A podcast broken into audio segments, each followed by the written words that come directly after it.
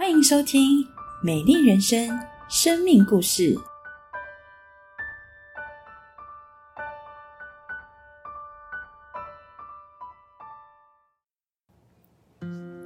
大家好，我是玉松我是小林，啊，我们是一对婚龄大约七年的夫妻，我们要在这边跟大家分享我们的生命因着耶稣基督的爱一同成长的经历。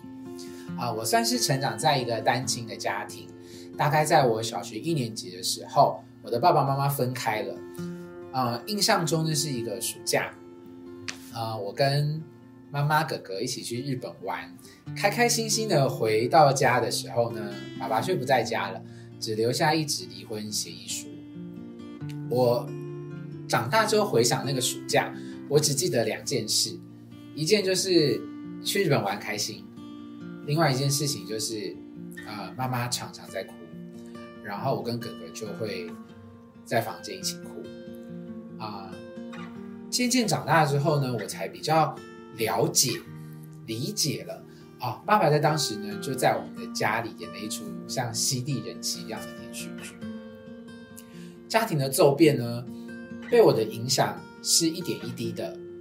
在回忆中，爸爸是一个蛮严以律己的人，也包括对我们的管教。因此，我常常会在想，人跟人的关系是很脆弱的。我觉得世界上其实没有什么关系是不变的。一个这样子要求你啊、这样要求事情的人，可是他可以说改变就改变。几乎可能在我的同才当中，我看起来是表面很活泼，好像很有参与度的人，但是我知道我的心去，我的心里看待人的关系，我其实是很负面的。我不相信人跟人之间的关系。啊、又是一个暑假啊、只是只是这个暑假呢，是我升到升高一的暑假啊、我的哥哥邀请我参加教会的营会，在营会里，我听到一个很真实的见证，是在铁达尼号失事的时候，当时许多的基督徒他们选择把救生艇留给老弱妇孺，甚至他们也留给还没有信靠耶稣的人。我感到很惊很惊奇，是什么样的爱能够让人愿意这样舍己？所以我决定试着去教会看看。嗯，参加聚会一段时间后，我读到圣经中的一段经文，上帝是这么说的：“我以永远的爱爱你，因此我以慈爱吸引你。”当时我感受到上帝是认识我的，我发现上帝知道我是一个期待有信任的关系的人，因此他向我应许永恒的爱。我开始相信，只要在耶稣里，爱是可以永恒的。啊、所以我成为一个基督徒，我开始持续的去教会，教会的生活也成为我学习真诚去关心人的一个起点。啊，也帮助当时正值青春期的我呢，学习跟家人能够有更真挚的相处啊，相处上也学习更多的道歉和睦。最不可思议的是，啊，上帝帮助了我学习饶恕父亲。在聚会一段时间之后，我发现不饶恕其实会影响我跟上帝的关系是停滞的。然而，当时我会觉得感受到受伤害的那个经验，会使得我不想要，也觉得饶恕是不可能的，并且啊、在关系上，如果对方不觉得有问题，好像饶恕也是可有可无的。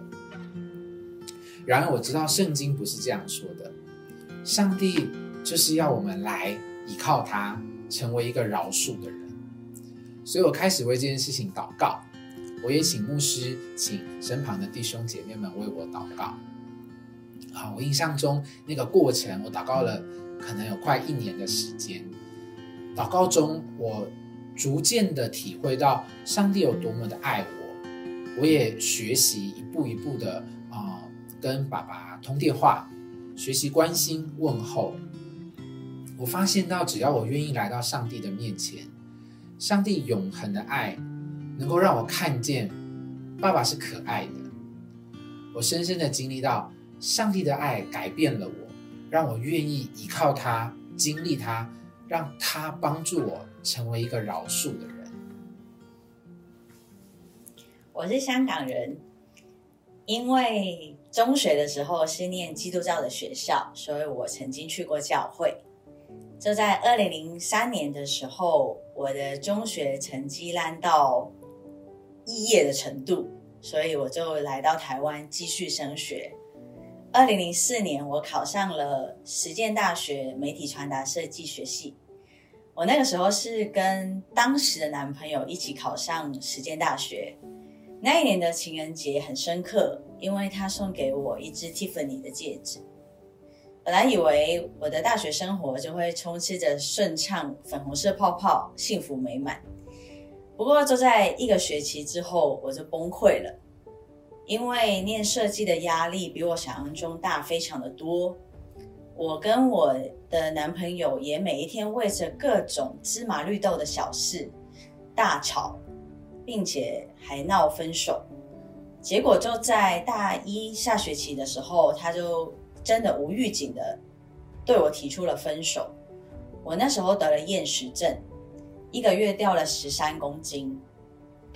那一阵子，我几乎是靠着每天去百货公司 shopping 到深夜回家，才能够好好的算是入睡，但是会哭着睡着，然后哭着醒来。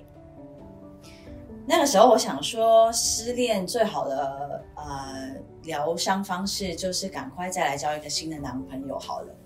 我就开始跟一个也刚失恋的男生变得很暧昧，但就在那个同时，我的班上同学邀请我来教会看看，就是隔壁的这一位。然后我就觉得我隔壁这位同学呢，嗯，很特别，他是那个时候我们班上唯一的基督徒。开学第一天，其实他都坐在我的前面，我我就觉得他看起来蛮笨的，因为他明明就在后面听到我讲广东话，呃，跟其他侨生聊天，他都转头过来问我说：“哎，你是侨生吗？”那时候我就想说：“你这样不是在讲废话吗？”后来，呃，我们是怎么变熟的呢？就是我们在大一班上的时候，成绩都差不多烂，所。所以我们就开始变熟，嗯，不过特别的是呢，我发现我那时候觉得自己成绩不好，就周末啊都会到学校里面熬夜赶工，或者是就是放空摆烂。不过我觉得我这位同学呢，啊，虽然功课就是也不好，但是他每一个礼拜还是坚持很稳定的去教会。我有时候还看到他在。呃，中午的时候会画卡片送给教会里面的高中生，或者是他中午会不吃饭，说他要去祷告。由于我觉得他还蛮认真看待去教会这件事情，然后后来他邀请我去的时候，我就想说，好吧，就去一次看看。结果我就在二零零四年的复活节第一次去到教会，我想说至少答应他来一次，我以后推掉比较不尴尬。那一天呢，我不单迟到非常多，而且我一坐下没多久，我就睡在隔壁一位不认识的阿姨的肩膀上，直到台上的牧师讲一句圣经的经文的时候，我醒来了。那个记载在啊圣经的彼得前书五章七节，你们要将一切的忧虑卸给神，因为他顾念你们。牧师那个时候解释这段圣经。他说：“无论我们生命当中遇到的忧虑是大的，是小的，但是上帝都知道，对我们来说都是很重的。我们可以试着把忧虑像卸货一样的卸给上帝。”我立刻就想到说：“，我的忧虑就是我的感情，还有我那个很烂的课业。”那那个时候，我很好奇，这位上帝居然对台下一位睡得这么熟的人的重担这么的有兴趣。某一天，我又继续过着那种哭着醒、哭着睡的生活的时候，我觉得太痛苦了。我就跟上帝祷告说：“上帝啊，如果你是真的，你可不可以帮帮我？”然后就在那个时候，教会有很多人继续关心我，所以我又继续的来到教会聚会，一方面，我觉得我想要试试看，让这位上帝医治我那个失恋的伤。但是我又同时跟上帝说，其实我还是很爱我那位前男友。上帝啊，你那么厉害，可不可以帮助我们复合呢？我也可以带他来信耶稣啊。然而，就让在我带着这样的心态继续祷告，到了那一年的圣诞节，我就在我们那个不大的校园里面看到他搂着另外一个女生的腰。我后来才知道，其实早早在他跟我提分手前，他就已经劈腿了他系上的一位学姐。虽然我那个时候有一种心被彻底撕碎的感觉，但是就在那一年的圣诞节教会的聚会里，我读到了一篇文章，叫做《耶稣是这样为我们死的》。我体察得到，耶稣的爱原来这么的真实。比我那个 Tiffany 戒指的爱还真实。我觉得我人生被那份自私龌龊的爱情给搞惨了，但是耶稣却为了爱我，生命被蹂躏，他为我牺牲了自己的生命。我那一天真实的觉得，耶稣就在我的心里。我每次跟耶稣祷告的时候，其实不是在跟空气讲话。他是很真实的，他真实的爱我，真实的为我舍了他自己的生命。我觉得那是我生命当中非常重要的一天，因为我清楚的重生得救了。接下来我就在台湾一待，就从大学待到研究所毕业，待到工作，我都还在台湾。那一段十八岁的青春恋爱结束之后。上帝再次带领我进入感情，是在八年以后。那在认识小林一段时间之后，我就知道我自己是很欣赏他啊。但我我觉得可能是因为成长的背景，我不是一个很勇于承诺爱的人。在我的性格上呢，我觉得要跟另一个人去共享生活中的点点滴滴，你自己的内在世界，我觉得是很困难的事情。呃。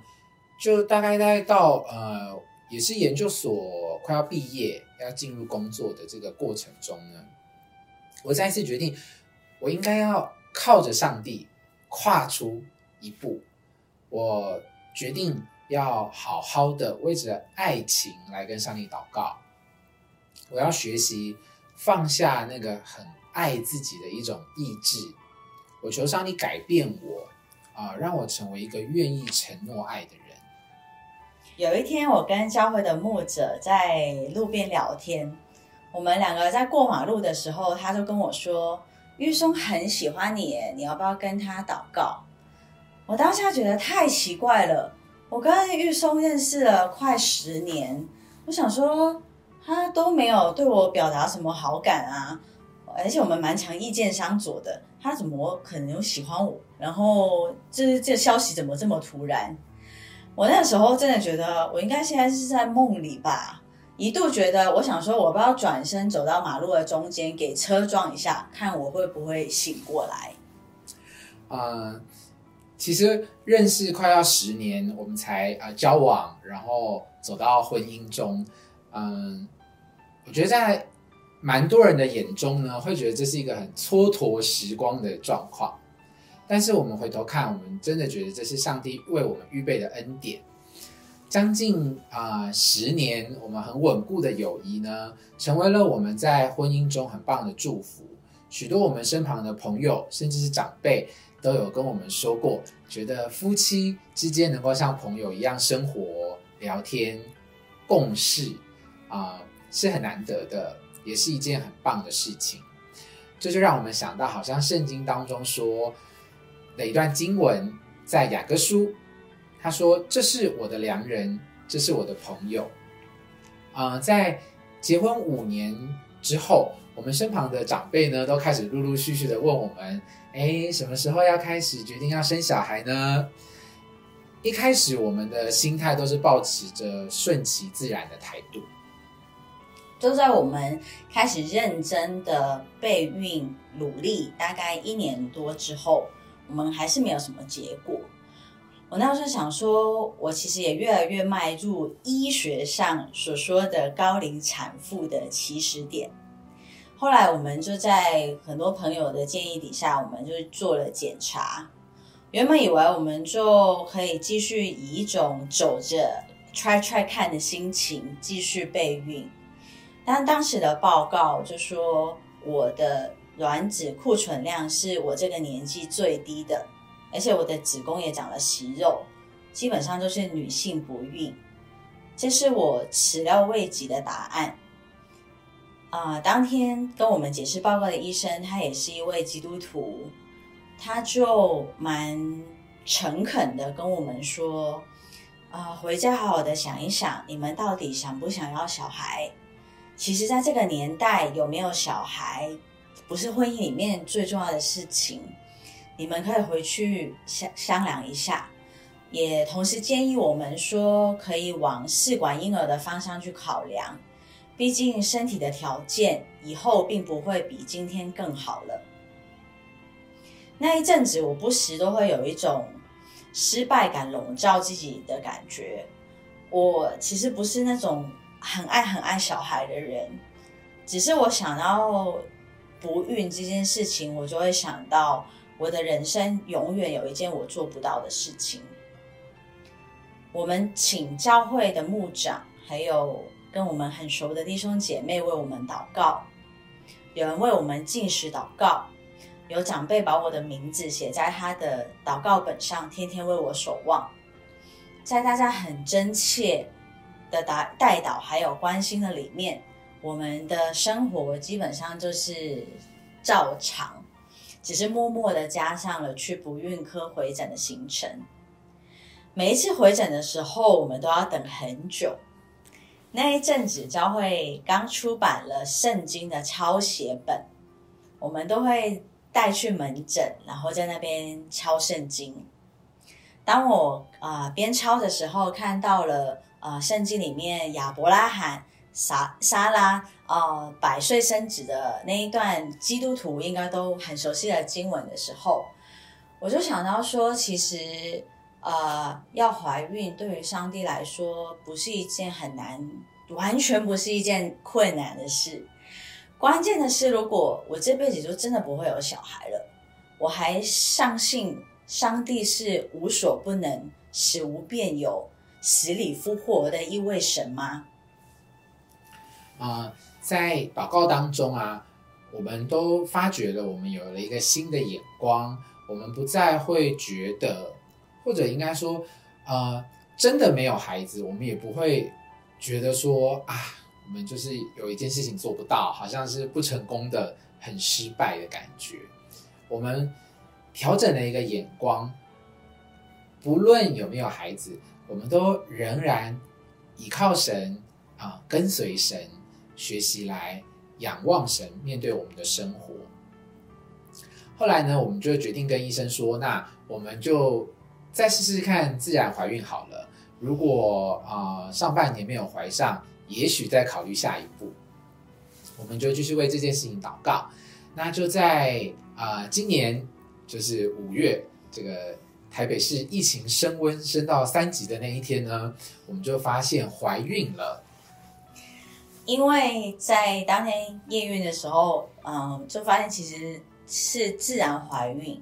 然后我们回去不孕科找医生，医生就说：“恭喜你，你从不孕科毕业了，你可以回到一般的妇产科拿妈妈手册。”那个时候，医生还拿出他自己自制的一个祷告卡，然后跟我们说：“多多祷告，祝福你们。”我那时候觉得，嗨瑞亚赞美主，不是为了不用花大钱做试管婴儿。而是上帝再一次在我们觉得不可能的事上显出他的真实，他是最可靠的神。下个月我们的宝宝就要出生了，感谢上帝，到如今上帝都是帮助我们的。就在十几年前，我刚刚来到台湾的时候，我父母很常跟我讲一个话，就是说。台湾嗰个政局好混乱啊！你读完书就快翻香港啦。这段话就是说，台湾的政局很动荡，那你书念完了，你就赶快回来吧。但是我没有想到年月过去了，嗯，就在这几年，其实我的家香港才也经历了很多的动荡。我身旁的朋友亲戚纷纷移民，有亲戚啊，就是问我说：“哎，那你有考虑移民吗？”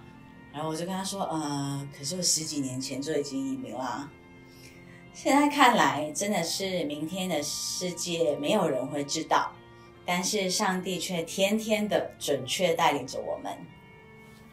从做学生到出社会，甚至我们即将要做爸爸妈妈了。”呃，成长的路上有大事小事，有顺有逆，有快有慢。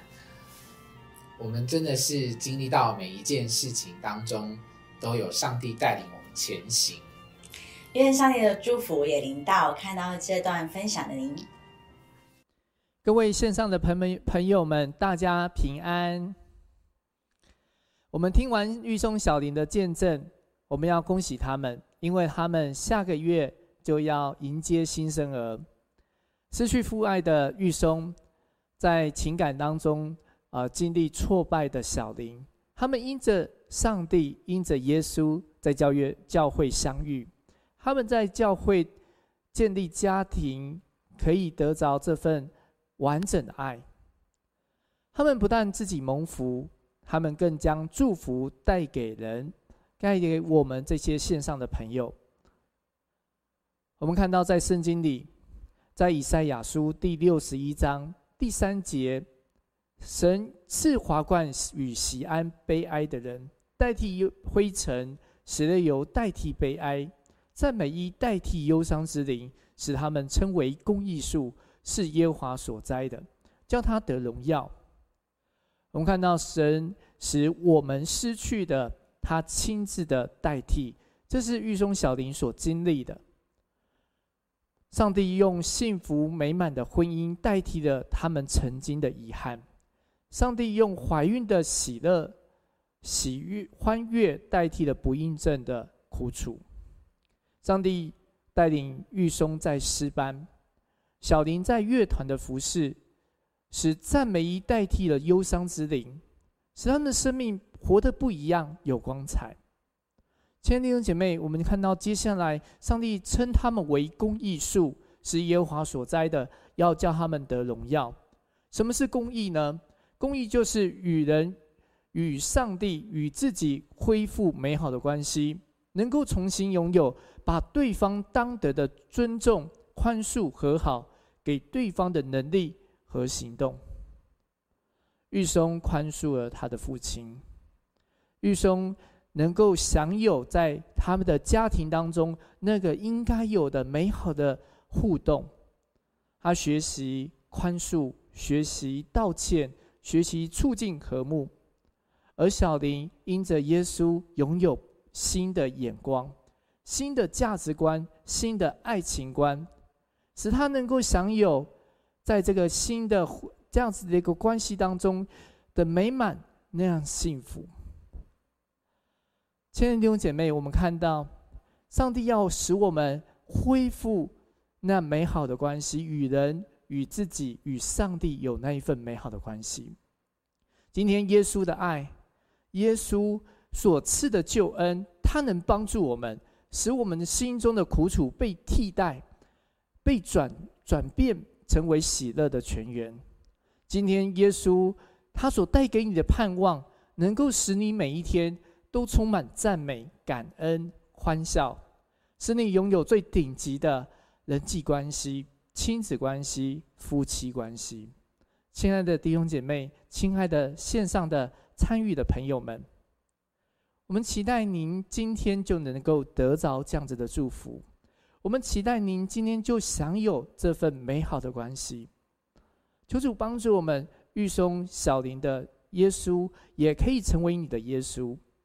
让我们一起来祷告，亲爱的主耶稣，我们求你在今天赐福每一位听今天见证的朋友，使每一位听见这样子美好见证的人，我们就期待邀请耶稣进入我们的心里，做我们个人的救主，使我们不在苦那个世上的那样子的一个苦楚当中，那个心里面的忧愁里呃烦闷当中，我们可以得着耶稣所赐的欢喜、快乐、美好的丰盛的生命。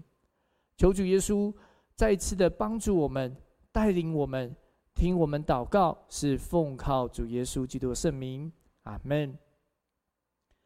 愿上帝赐福每一位在线上的朋友们。